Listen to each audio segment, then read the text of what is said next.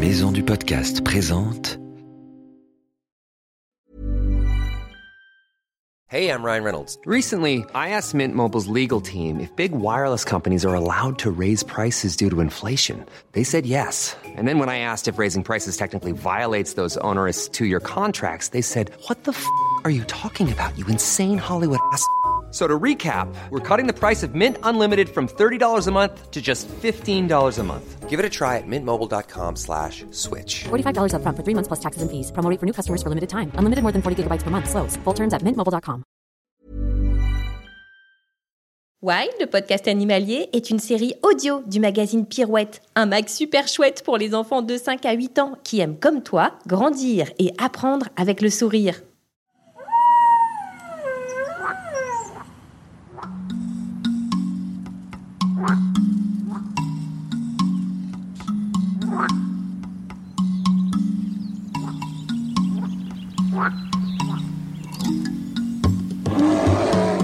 Salut nos petits aventuriers et bienvenue dans Wild, le podcast animalier.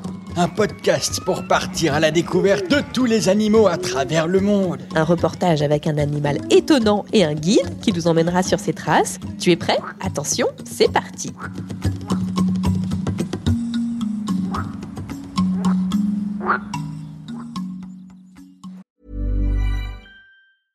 Cool fact a crocodile can't stick out its tongue. Also, you can get health insurance for a month or just under a year in some states. United Healthcare short term insurance plans, underwritten by Golden Rule Insurance Company, offer flexible, budget friendly coverage for you. Learn more at uh1.com.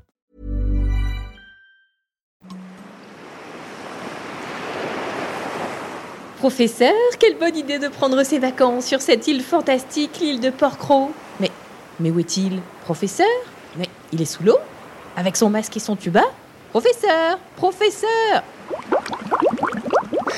Encore toi Jamais tranquille, même sur une île déserte. Enfin, disons que Porquerolles n'est pas vraiment une île déserte, même si c'est un parc national, un lieu protégé. Mais qu'est-ce que vous étiez en train de faire? Vous jouez aux échecs sous l'eau? Mais avec qui? Avec mon copain Poulpe, évidemment. Avec qui d'autre? Tu sais pas que les poulpes sont hyper intelligents comme moi. Euh, si, mais... Qu'ils ont même plusieurs cerveaux. Ah bon?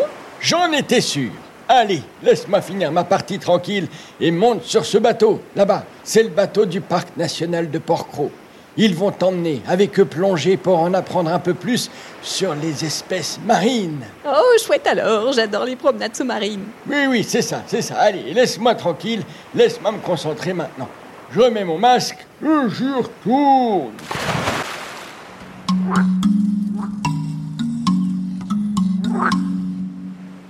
Alors aujourd'hui nous sommes sur la fantastique île de Porquerolles et je suis accompagnée de deux guides. Alors Fabrice, quelle est ta mission ici? Je suis garde-moniteur sur euh, l'île de Porquerolles. Parce que c'est un parc national. C'est un parc national, effectivement, il y a des zones de protection, euh, il y a un maillage assez compliqué pour le, le profane, mais euh, on va vous expliquer tout ça. Alors on s'apprête à plonger à l'eau avec toi. C'est ça, moi c'est c'est Vincent, du coup garde moniteur aussi sur l'île. Je suis plus spécialisé dans, dans la faune sous-marine et, et la mer. On s'est juste euh, posé euh, face à une petite plage. Comment ça s'appelle ici? Donc c'est la plage de la Palue, donc on est juste à côté du sentier sous-marin, juste à côté aussi du, du rocher du Rascas. Allez, on met les masques et on saute à l'eau. On va voir ce qu'on va voir. Merci Vincent. Allez, à une, à la deux. Elle est à, je crois, euh, 27 en surface. Après, euh, si on fait une petite apnée, euh, elle descend facile à, à 20, à, à 20 mètres à la 20.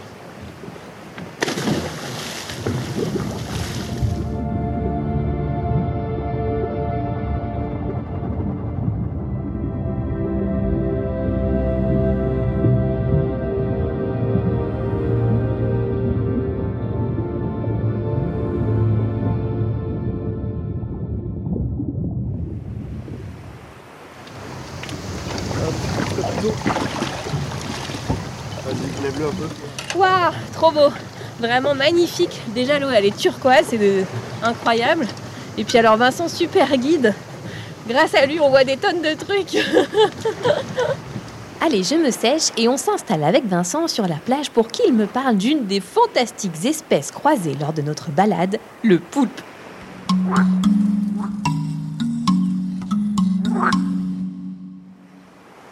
Le poulpe, il y en a beaucoup à Porquerolles. Euh, c'est vraiment une espèce fantastique. Alors là, c'est un animal extraordinaire, le poulpe.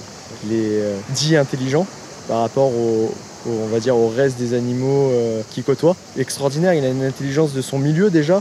Il s'adapte très très bien à ses milieux. euh, il disparaît euh, en un claquement de doigts. Il prend la forme d'un caillou. Enfin, c'est extraordinaire. Et sur Porco, effectivement, malgré la présence de mérous qui est en grand nombre, on a des très gros poulpes qui sont présents. Donc, Alors, euh, qu'est-ce que tu appelles très gros? Ça peut faire quoi comme taille? Alors sans les tentacules, on va dire qu'on va parler que du chapeau, comme ça c'est assez significatif, ça fait euh, facilement 20-25 cm juste le chapeau.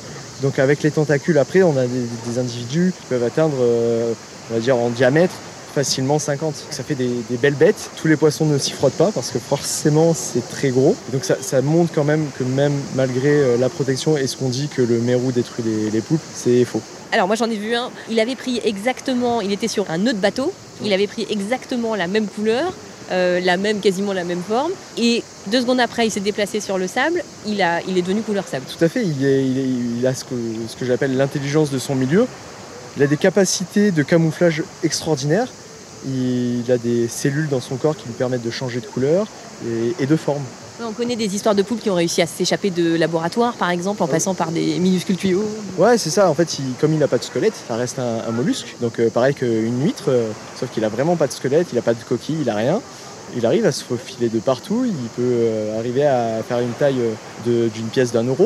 Donc, il peut vraiment passer de partout euh, très facilement. Et il a plusieurs cerveaux et plusieurs cœurs. Cerveau, oui et non. Ah. C'est, on va dire, des, des embryons de cerveau. Ce serait notre cervelet. C'est, en gros, ça va lui servir à, à diriger ses tentacules. Mais sur chaque tentacule, par exemple, il va avoir des papilles. euh, comme nous, on a des papilles gustatives. Lui, c'est des papilles sensorielles. Il sent tout ce qu'il touche. Donc, euh, quand il touche un truc de métallique, il sait que c'est métal. euh, enfin, voilà, il, il arrive à, à savoir où il va. Euh, il a une très bonne vue. Il a ce, ce toucher qui est extraordinaire qu'on n'a pas. Et plusieurs cœurs, euh, effectivement, aussi, pour irriguer tous ses bras. Qu'est-ce qu'il mange, le poulpe Il a une- un bec, ça ressemble un peu à un bec d'oiseau, un bec de, de perroquet. Il va manger des mollusques, des coquillages, des choses comme ça. Il va manger des petits poissons qui pourraient tomber entre ses, entre ses, ses tentacules. Donc ça reste un prédateur, mais essentiellement ça va être ça, c'est du mollusque, des êtres fixés. Et qui le mange? Beaucoup, beaucoup le mangent. En, bah, du coup, tout ce qui est prédateur euh, des côtes, euh, donc euh, du mérou, du corbe, un poulpe pas très en forme, pourrait se faire manger par un sar. Et nous, nous on le, on le mange aussi. Donc il faut savoir qu'en Méditerranée, enfin en tout cas sur, sur l'aire marine du, du- du parc, le poulpe est interdit à la pêche l'été. On ne le pêche pas parce qu'en plus c'est en pleine période de reproduction du poulpe. Et la période de reproduction du poulpe, enfin pendant la période de reproduction, le poulpe femelle reste au trou pour protéger ses, ses œufs et va les ventiler jusqu'à ce qu'elle meure. C'est terrible cette histoire de mère qui se dévoue comme ça parce qu'elle en fait plein. En plus, je crois qu'elle suspend à la paroi de, de sa cavité. Ouais, c'est ça. En fait, dans son trou, elle va suspendre des grappes. Il y a plusieurs centaines de, de petits euh, qui sont pendus là, qui attendent juste de, de sortir. Elle s'en occupe jusqu'à ce qu'elle meure. Quand, quand tu dis ventiler, c'est-à-dire qu'elle doit leur ramener de l'oxygène? C'est ça, en fait, euh, avec son corps, elle va boucher le trou. Et en fait, elle va, euh, avec ses, ses évents, elle va prendre de l'eau de dehors pour la mettre dedans. Et comme ça, elle protège ses œufs tout en ventilant. Ils ont bien l'oxygène qu'il faut et ils peuvent se développer tranquillement. Et alors elle fait ça jusqu'à épuisement parce que tout ce temps-là, elle mange pas. Tout à fait. En fait, elle elle reste dans son trou, elle mange pas et elle fait ça jusqu'à épuisement. Il y a certains individus qui arrivent à survivre à ça. Ils sont pas très en forme, mais ils arrivent à survivre à ça. C'est rare, mais la plupart meurent. Mais la nature est bien faite. Les petits vont se servir de leur maman comme premier repas. Oh mon Dieu, c'est terrible. C'est la dévotion jusqu'au bout.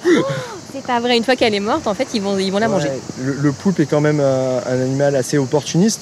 Donc dès qu'il va avoir un peu des, euh, des cadavres, des choses comme ça, euh, il va s'en servir pour manger. Dès qu'il y a de la nourriture, il faut manger. Les, les animaux sont comme ça, ils cherchent d'abord à se nourrir. C'est un, un besoin primaire. Et donc euh, la première chose qu'ils font les petits en, sortant de leurs œufs, c'est de se nourrir. Histoire terrible. Mais bon, ça. t'as déjà rencontré toi des tout petits poulpes parce que on n'en voit jamais des tout petits. Alors des tout petits petits qui viennent de sortir, il faudrait en fait rester au, au trou et les regarder sortir, donc être très patient. Ouais. Déjà trouver le trou avec la femelle qui ventile et être patient. Euh, après des petits poulpes de, de 15 cm, enfin de 15 cm de diamètre ou de. Enfin, ça se trouve. Plus facile, c'est euh, les petites sèches, on en trouve plus facilement. Oui. C'est beaucoup plus mobile. Oui. euh, comparé à un poulpe qui va tout de suite trouver un trou et, et se cacher dans son trou. Oui, et puis comme ils se planquent super bien, on a du mal à les trouver. Ouais, c'est des champions du mimétisme, donc euh, c'est compliqué de les trouver. Ah ouais, c'est ça. Quand on en trouve un, c'est un petit trésor, quoi. C'est vraiment ça.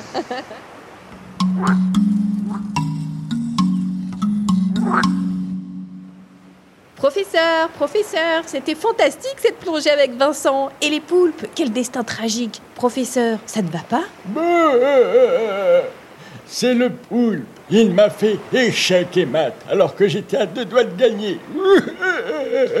Mais enfin, professeur, perdre aux échecs, ce n'est pas si grave, voyons. Surtout face à un animal aussi intelligent. Je sais comment vous remonter le moral. Puisque vous êtes sous la mer, restez là. On va en profiter pour répondre à des questions de nos petits auditeurs sur des animaux marins. Vous êtes prêts? Évidemment que je suis prêt. J'ai mon masque et mon tuba. On peut y aller. Envoie ta question. Bonjour professeur Sapiens, je m'appelle Maxime, j'ai 6 ans et j'aimerais savoir si les baleines respirent par le trou qu'elles ont sur la tête. Merci.